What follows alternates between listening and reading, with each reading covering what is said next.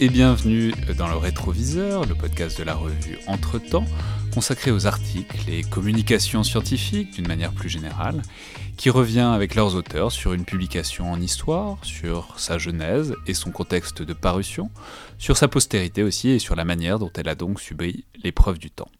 Nous avons aujourd'hui le plaisir de recevoir l'historien Daniel Roche, donc bonjour. Bonjour. Vous êtes un très grand spécialiste de l'histoire euh, culturelle et sociale de l'Ancien Régime, notamment du XVIIIe siècle. Désormais euh, professeur honoraire au Collège de France, où vous avez été élu en 1998 à la chaire qu'occupait auparavant Maurice Agulon mais vous avez été aussi euh, directeur de l'Institut d'histoire moderne et contemporaine, directeur d'études à l'EHESS, professeur à Paris 1 et à Paris 7, et même si on continue à remonter le temps un peu comme ça, professeur d'histoire au lycée euh, de Chalon-sur-Marne, ce qui est votre titre et votre statut au moment où vous faites paraître la contribution dont nous allons parler aujourd'hui, intitulée donc recherche sur la noblesse parisienne au milieu du XVIIIe siècle, la noblesse du Marais, donc sous-entendu le Marais de Paris évidemment, paru dans les actes du 86e congrès des sociétés savantes euh, à Montpellier en 1961. Donc, euh, peut-être qu'il faudrait déjà parler de ce mystérieux euh, congrès des sociétés savantes, de ce que c'était et de ce qu'un prof de lycée, comme vous l'étiez à l'époque, venant de l'autre bout de la France géographiquement, y a dit euh, à, ce, fameux congrès des sociétés savantes. C'est drôle que vous employiez aujourd'hui, hein, nous sommes en 2021, le mot mystère pour parler de cette institution vénérable fondée par Guizot et qui a euh, qui a eu vraiment une importance sur le plan scientifique. Je n'oserais dire ce qu'il en est maintenant, hein, parce que ça fait des années que j'ai pas eu l'occasion ou d'être invité ou de participer. Je, ne sais pas à quoi c'est dû d'ailleurs. C'est, le temps qui passe et les générations de... Mais il me semble que... existe-t-il toujours ce congrès Voilà. Euh, la question à se poser, c'est cela, parce que ça dépendait directement du comité français d'histoire, qui, était une institution euh, tout à fait officielle et reconnue, qui organise tous les ans, et ça m'étonnerait que ça ait disparu, un congrès rassemblant ce qui aurait été l'équivalent des académies du 18e, mais en, en beaucoup plus nombreux, parce qu'il y en a, je sais pas, 500 ou 600, peut-être, peut-être plus même ça bouge beaucoup. C'était à ce moment-là encore, dans la fin du XXe, euh, c'était encore un, mouvement vivant, euh, avec des représentants à peu près partout, etc. alors, est-ce que c'était facile? Est-ce que c'était logique pour un professeur euh, de lycée comme vous l'étiez à l'époque, qui faisait une thèse, qui, était dans ce mouvement-là, d'entrer dans la carrière universitaire, de participer à un grand congrès scientifique comme celui-là? Je crois que ça dépendait beaucoup avec qui vous travaillez et en quelque sorte ça n'a d'intérêt pour vous aujourd'hui que de vous aider à réfléchir sur ce qu'est le rapport avec euh, les, professeurs ou le professeur ou le directeur de thèse parce que moi je n'ai pas eu euh, en quelque sorte un directeur de thèse immédiat. Donc euh, c'est un peu sur ces circonstances-là qui qu'on doit réfléchir parce que j'ai été amené à, aller à, à, Montpellier après avoir été à Dijon. Hein. ce sont les lieux où se sont tenus le congrès. Hein. et ça a été édité à l'imprimerie nationale. Donc en 1961 à Montpellier et en 1959 à Dijon, vous avez participé à ces deux euh, congrès. Oui, et, ça, en, principe, ça, ça, ça doit fonctionner encore vous devriez me tenir au courant là. On regardera. Oui, oui, non. Mais alors, donc le, problème, c'est pourquoi j'ai été amené à y participer. Alors là, il faut, il faut en quelque sorte que je reconstitue euh, mon, itinéraire personnel.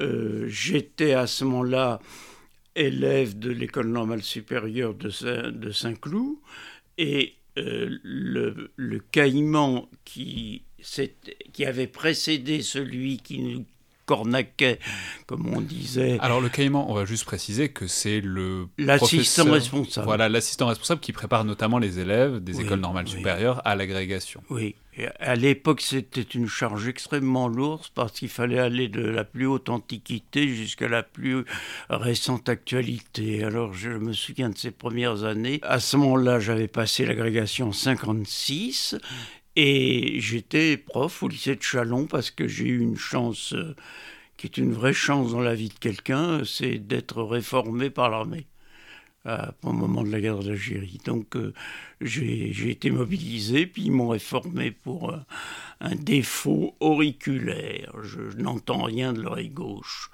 J'ai d'ailleurs toute l'oreille gauche qui ne marche pas. Donc, alors, revenons-en au, problème. Il y, a, derrière, si vous voulez, il y a deux questions.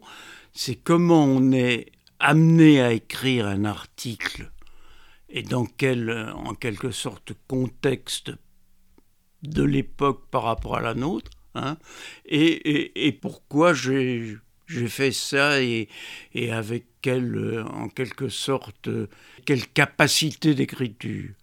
Alors pourquoi c'est directement lié à la personnalité d'Ernest Labrousse, qui avait été mon directeur de mémoire de maîtrise, enfin d'études supérieures, à l'époque ça s'appelait comme ça, et qui m'avait euh, orienté sur une source qu'il était en train d'essayer de lancer à ce moment-là dans le cadre du développement d'une étude socio-statistique possible des catégories sociales d'Ancien Régime.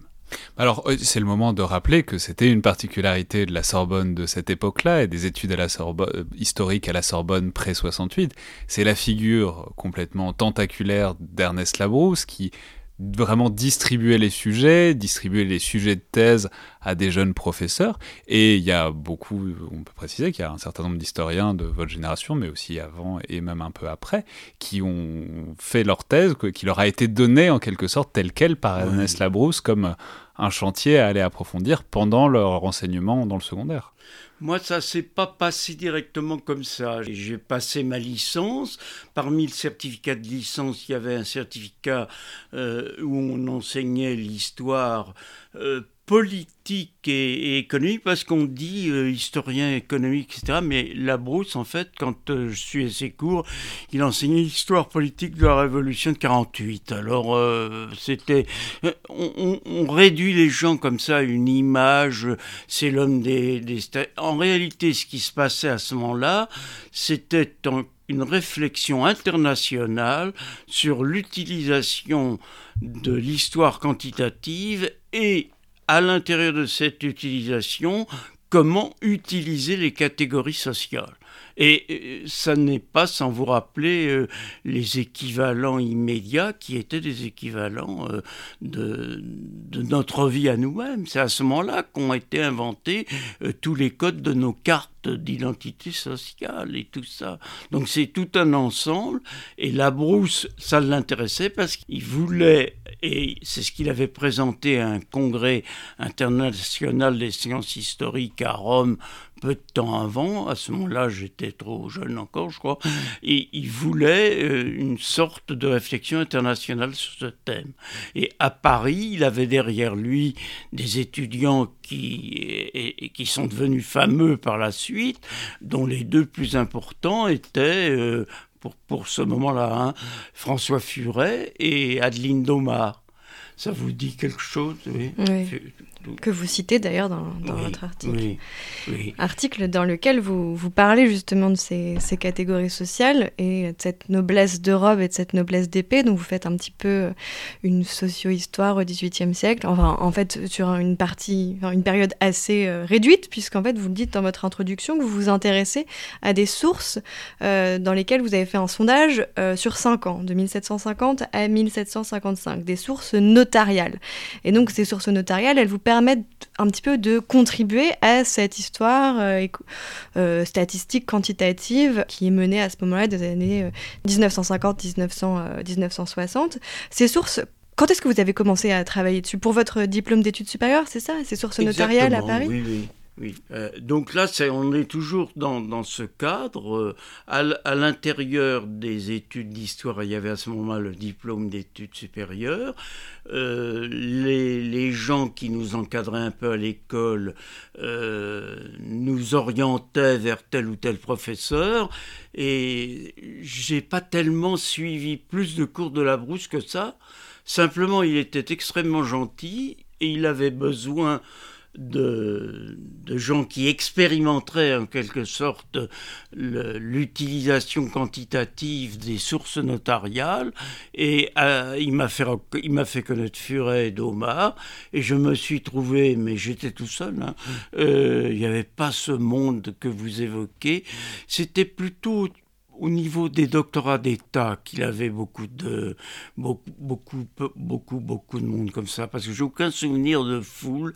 Et après, au doctorat d'État, je me suis trouvé en province, donc j'étais toujours décalé par rapport à cette foule, si vous voulez.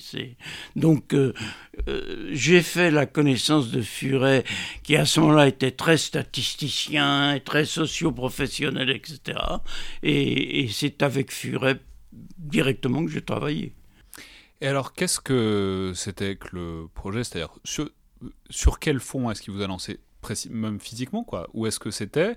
Qu'est-ce qui vous a suggéré d'y trouver? Qu'est-ce qui vous, qu'est-ce que vous y avez trouvé? Et en quelque sorte, qu'est-ce que cet article, ces articles représentent en termes de mise en forme de votre travail de recherche à l'époque? On n'a pas la prétention, euh, je ne crois pas que la Brousse l'aurait eu plus que moi, d'avoir découvert les archives notariales.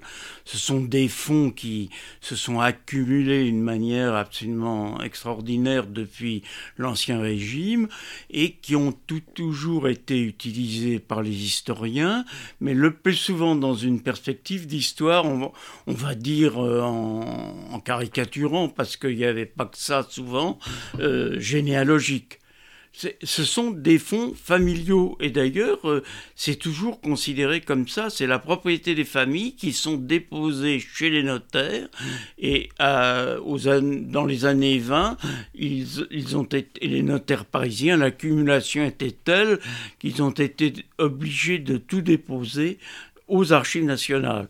Mais à l'origine, c'est un, l'accumulation des fonds privés de gestion des successions euh, familiales.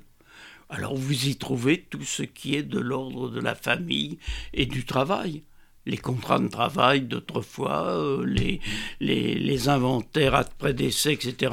Donc ce qui intéressait l'équipe, on va employer ça, c'est plus commode que d'énumérer toute la bande de, à chaque fois. Ce qui intéressait l'équipe, c'était comment on pouvait passer en quelque sorte d'une utilisation réduite, familiale et illustrative à une utilisation globale, statistique et en quelque sorte plus scientifique de ces fonds.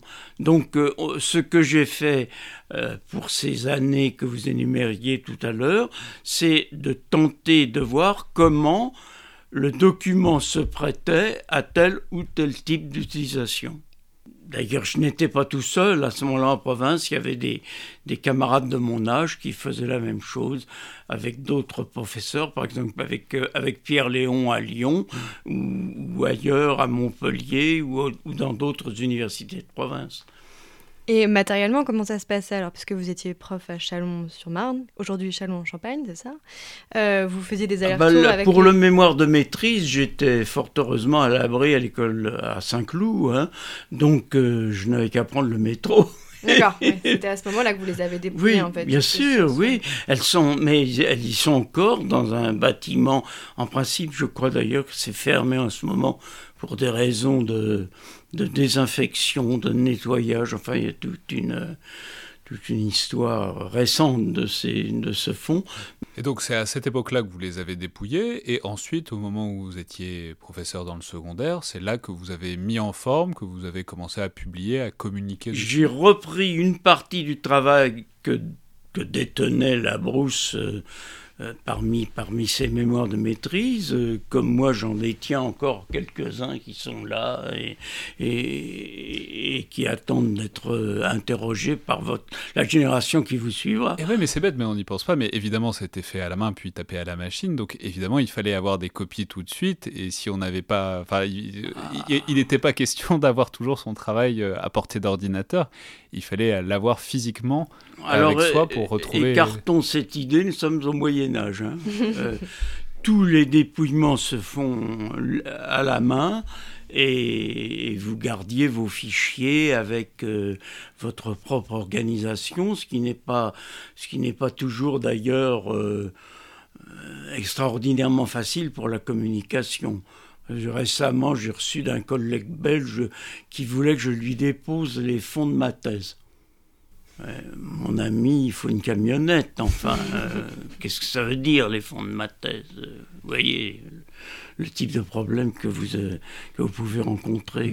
Mais, mais, on peut signaler que ça fait aussi des très belles archives d'historiens qui sont souvent détenues par... L'avenir, on le dira. Oui, mais qui, sont aussi souvent détenus par les centres de recherche. Par exemple, on peut signaler qu'à Paris 4, il y a les archives de Roland Mounier euh, sur euh, la noblesse de Paris aussi. Il y a des Parce qu'à Paris 4, ils ont eu l'intelligence de ce que n'a pas eu Paris 1, d'avoir de la place. Mais...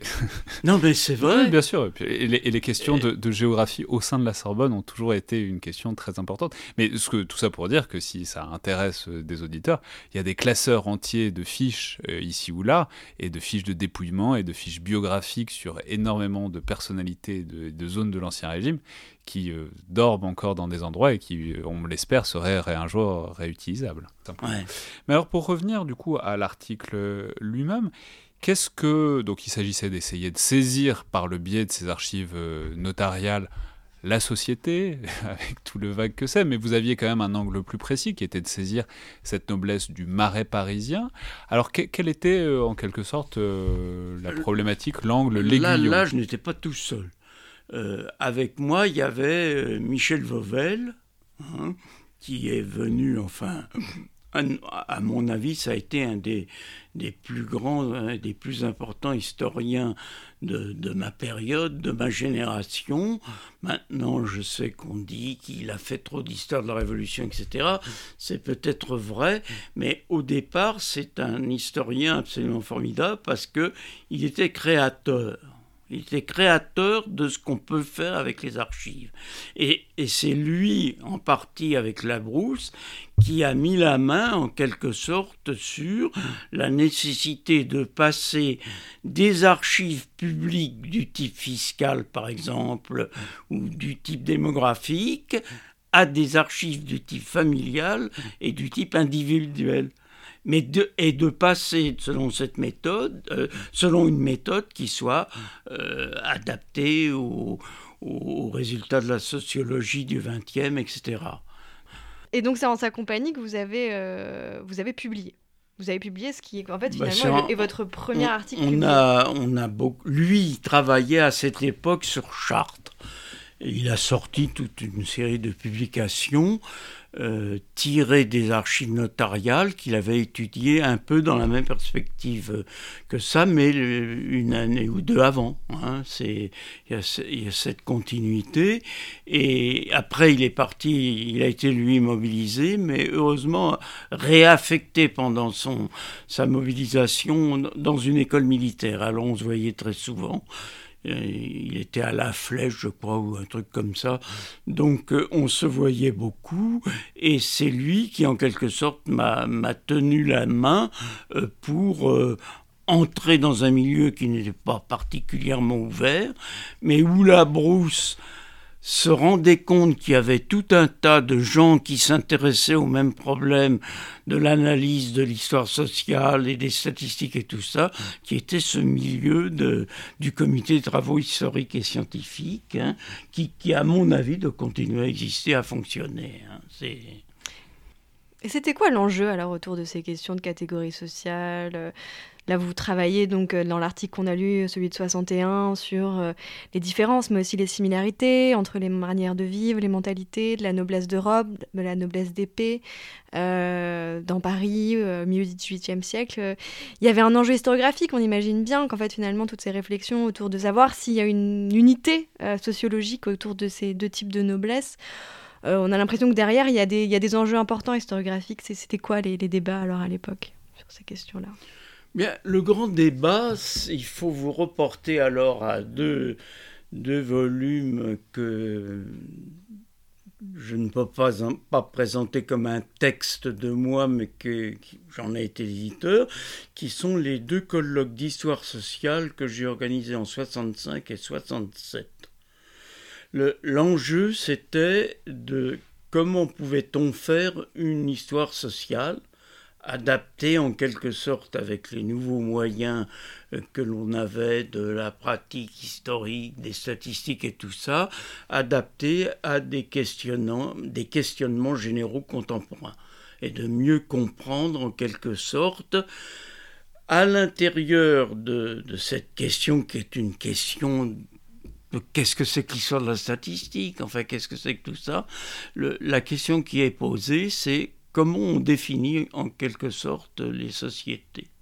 Et il y avait un débat de base qui était est-ce que les sociétés correspondent toutes au même modèle?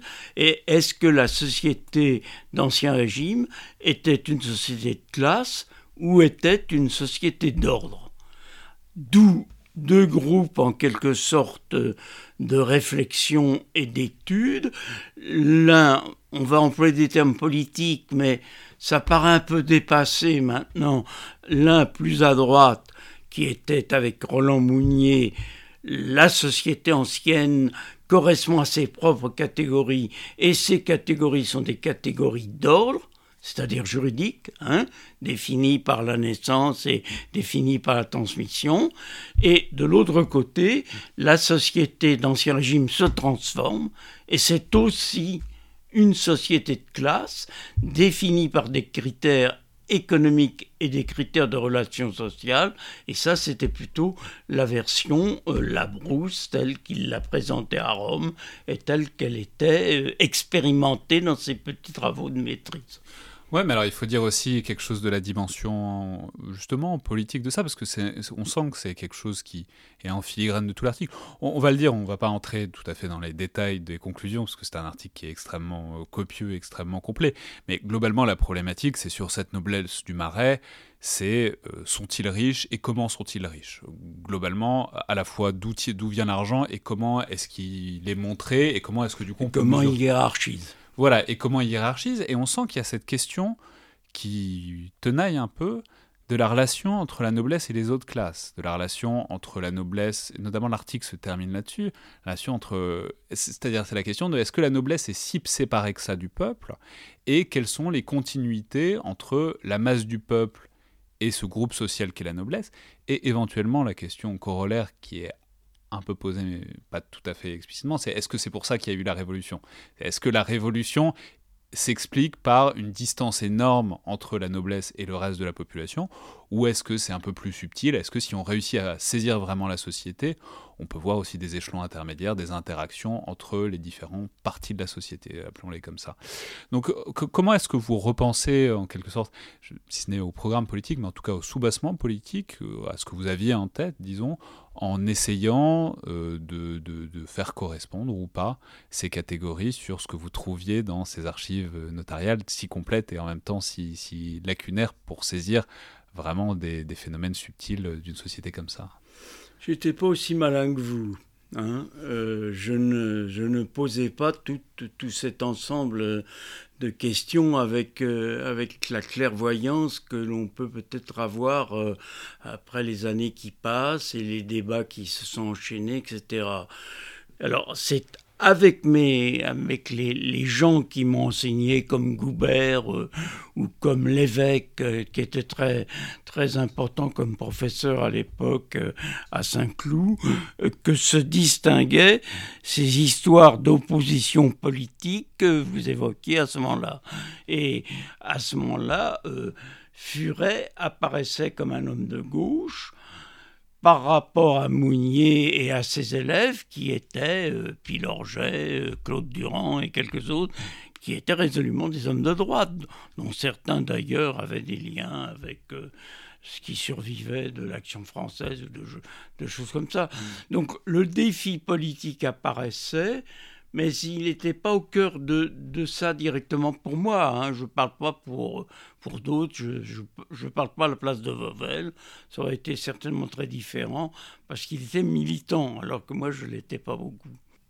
Et euh, on sent aussi dans, dans, dans cet article euh, que euh, donc, euh, vous mettez en pratique un certain nombre d'outils, puisque vous, vous, vous transformez en fait tout le résultat de vos recherches de dépouillement autour de ces archives un certain nombre de tableaux, un certain nombre de diagrammes, histogrammes. Alors aujourd'hui, en fait, nous, bon, quand on travaille sur des chiffres, quand on fait des dépouillements d'archives, ensuite on les, met, on les rentre dans des, dans des tableurs, dans des tableurs Excel, et ensuite on clique sur un bouton et ça nous fait des, des diagrammes tout faits. Et en fait, on, en 61, comment ça se passait en fait euh, Parce que là, il y, a, beaucoup, beaucoup de tableaux, il y a beaucoup de, de, de diagrammes, d'histogrammes, de cartes aussi. Comment, comment vous les réalisiez ces... Euh, il, y a trop, il, y a, il y a plusieurs étapes. Hein. Vous avez déjà vu des archives notariales. de loin. C'est là la question, vous comprenez Les archives notariales, c'est vous avez vu entre les mains votre acte de naissance, euh, si vous êtes marié, votre acte de mariage, enfin, tous ces actes-là sont rassemblés dans des liasses par ordre chronologique depuis le XIVe XVe siècle dans, des, dans le dépôt des notaires parisiens, mais à l'origine, c'est dans les bureaux des notaires. Donc, vous voyez, c'était constitué des séries d'actes qui sont dans des liasses nota par notaire, hein, donc euh, le marais. Pourquoi on a choisi le marais avec la brousse? Parce que c'était des, des, études où elles étaient particulièrement bien classées et particulièrement nombreuses. Donc c'était facile d'aller se promener au minutier des notaires et de, de, prendre une période et de regarder comment ça marchait. Donc il y a une part en quelque sorte euh, d'appropriation par un petit groupe euh, de chercheurs. Appropriation parce que à la lecture de cette documentation, on a finalement appliqué uniquement ce qu'étaient les, les, premières méthodes quantitatives des sociologues contemporains.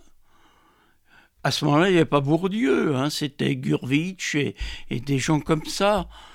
Mais il faisait des statistiques, euh, il y a une école américaine de statisticiens fantastiques, enfin tout cela. Et, et, le problème crucial, c'est comment vous définissez vos catégories. Hmm. Alors soit vous les définissez par la naissance, l'ordre, hmm. soit vous le définissez par un ensemble d'autres critères qui sont à la fois la naissance, la position dans la vie, les relations, etc. Ce qui ne veut pas dire d'ailleurs que les, historiens qui travaillaient avec Mounier laissaient de côté ces critères-là. Hein. Et, alors, juste sur la, la, postérité en quelque sorte de cet article, de ces recherches, parce que c'est un travail ah bon, on peut le dire, c'est un travail colossal euh, qui, qui, est bah, si, par rapport. rien par rapport à ce que j'ai fait par la thèse. Bah, c'est ce que j'allais dire. C'est mais par rapport à ce qu'on peut faire en histoire quantitative aujourd'hui, euh, on peut avoir des résultats qui sont tout à fait très propres aussi, mais c'est pas le même travail parce que les outils informatiques permettent de faciliter le travail. C'est-à-dire que j'aurais pas eu à recopier d'abord. Euh, oui, et puis vous auriez pas eu à avoir une calculette, à faire des pourcentages, à faire des camemberts à la main, à faire des, des trucs comme ça. mais ça encore, c'était la partie du plaisir, parce que le plus long, c'est de dépouiller les actes. Ouais. Mais ça, le dépouillement des actes, c'est. Autrement dit, au début, ça va. Vous, vous, êtes submergé. Enfin, je mon, mon souvenir immédiat, c'est d'avoir été submergé parce qu'il fallait faire. Enfin. Alors, on, s'adapte. On lit les lettres qui sont dans les dossiers, ça devient des organismes vivants que vous apprenez à, disséquer, euh, vous entrez dedans, et puis progressivement, ça s'organise. D'ailleurs, on voit qu'il y a certains organismes vivants que vous, vous avez euh, plus travaillé avec d'autres, puisqu'à la fin de l'article, à un moment donné, vous, vous, faites, vous parlez d'un certain nombre de, de personnages, enfin d'individus de, sur lesquels vous... Oui, alors ça c'est toujours le, le, grand problème quand vous faites de l'histoire statistique, c'est que vous êtes attiré par la tentation d'utiliser ce qui est parlant. Ouais. Il y a des choses qui ne sont pas immédiatement parlantes, puis il y en a d'autres qui, qui vous sautent en quelque sorte à la lecture et, et, et, vous avez envie de développer et de mieux connaître euh, ce qui se passe derrière. Quoi. Mais, ma question, c'est ces recherches-là, est-ce que vous les avez réutilisées beaucoup? C'est-à-dire, c'est tellement de travail, de dépouillement, etc., qui à la fin sont dans des statistiques, enfin des, chiffres, des diagrammes bien, bien propres. Est-ce que c'est des résultats qui vous ont suivi, que vous avez réutilisés souvent, pas très souvent? On peut signaler que vous avez notamment beaucoup écrit sur Paris, euh, au 18e notamment.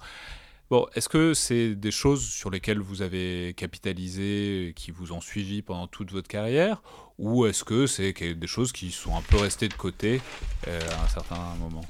On va prendre les documents. Là, on sort un, hein, un tiré à part. En, ne prenant que les articles. Hein.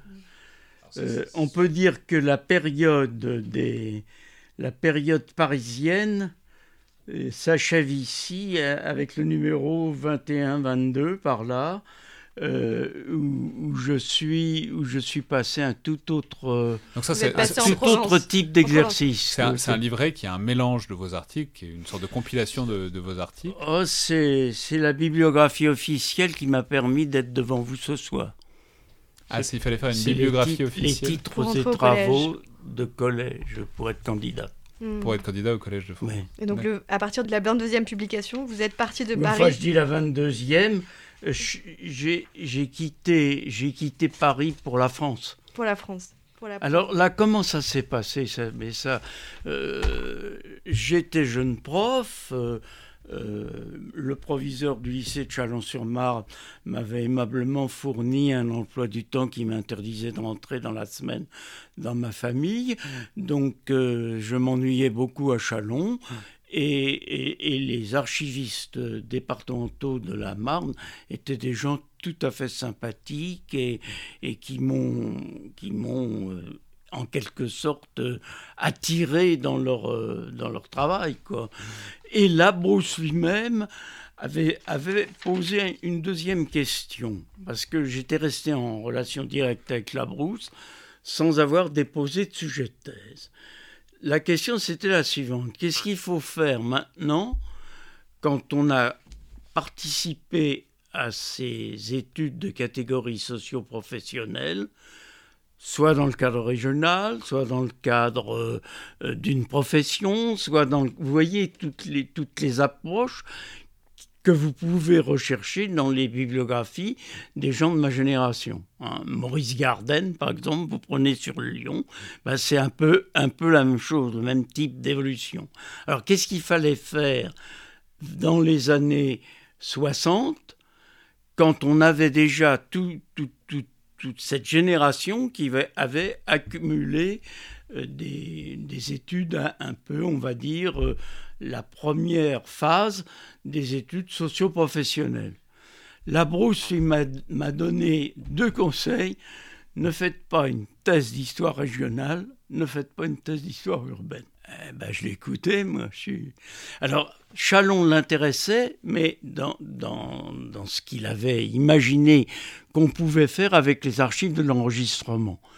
Et de temps en temps, il m'envoyait aux archives pour vérifier euh, dans, dans, dans les, les, archives de l'enregistrement euh, un certain nombre de points qu'il turlipinait et, et, et, je revenais en lui disant ben ça n'a pas marché facile, monsieur. bon, et, et, je me suis cherché, à ce moment-là, j'ai eu la chance d'être nommé à Paris, enfin à Saint-Cloud, et je me suis cherché un sujet. Alors j'ai essayé des tas de choses. À un moment, j'ai pensé faire un sujet sur les, les princes. La, très haute noblesse à la veille de la Révolution française, enfin les, ceux qui sont devenus les contre-révolutionnaires. Il y avait, euh, il y avait justement cette idée qu'on pouvait faire une histoire socio-économique de la politique euh, contre-révolutionnaire. Et le, titulaire de la chaire d'histoire de la Révolution française à ce moment-là était un, personnage très, réfrigérant. Quoi. Il a eu cette phrase absolument extraordinaire. Euh, moi, je disais, mais c'est dément comme sujet parce que c'est des kilomètres d'archives et, il a eu cette réponse satisfaisante pour l'esprit, sans doute. C'est pas, c'est pas à la recherche de s'adapter aux chercheurs, mais aux chercheurs de s'adapter à la recherche. Alors ça, ça vous renvoie dans les cordes. Hein. Vous êtes dans votre travail quotidien de préparation des gamins à l'agrégation, et puis vous vous dites, qu'est-ce que je vais faire de ça? Alors j'ai renoncé au prince, et euh, je, suis retourné en discuter avec Furet, et Furet à ce moment-là était entré à l'école des études, et avait lancé avec le roi Ladurie et quelques autres, les, les premières études sur l'alphabétisation et la lecture et l'histoire hmm. du livre. Euh, il n'était pas tout seul. Hein. Il y avait aussi à l'école pratique des hautes études des gens comme Henri-Jean Martin qui faisaient leur histoire du livre avec au départ un autre type de formation, un autre type de questionnaire. Mais Furet avait repris ça avec euh, beaucoup d'habileté et, moi je suis entré là-dedans en quelque sorte tout simplement euh, par le biais de l'existence des locales des académies. Comme à, Chalon, il y avait une société savante extraordinaire, beaucoup de papiers, j'ai été voir et progressivement, ben, alors après, ben, il fallait trouver un, patron de thèse. Euh, je suis tombé sur un, magicien de la direction de thèse qui s'appelle Dupron, qui est assez peu lisible, je crois, pour votre génération, mais c'est dommage. Et donc, euh, d'une société savante à l'autre, euh, finalement, vous avez publié votre thèse en 78 sous le titre Le siècle des Lumières en province, Académie et académiciens provinciaux, 1689-1789. Oui, 13 ans. Merci beaucoup, Daniel Roche. On s'arrête là L'histoire n'est pas finie. Ah, l'histoire n'est jamais finie, mais... Oui, je sais pas. Est-ce que ça vous informe vraiment sur quelque chose?